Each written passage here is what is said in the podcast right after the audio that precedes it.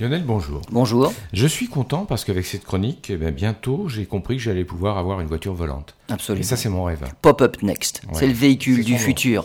Une voiture autonome et surtout volante.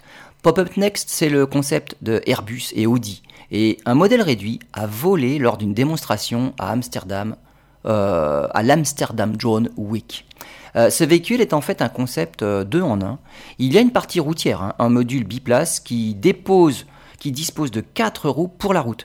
Ce module peut se coupler à un autre composé de 8 rotors pour la partie aérienne. Lors de cette démonstration, le modèle réduit a, chaque jour, démontré l'idée que se font Airbus et Audi du transport du futur. La capsule dans laquelle prennent place les deux passagers est posée sur le module routier pour le trajet terrestre. Elle est ensuite décrochée du châssis à roues, soulevée et emportée sur 80 mètres par le module aérien, puis déposée sur un autre module routier pour finir finalement le déplacement. Le tout de manière autonome.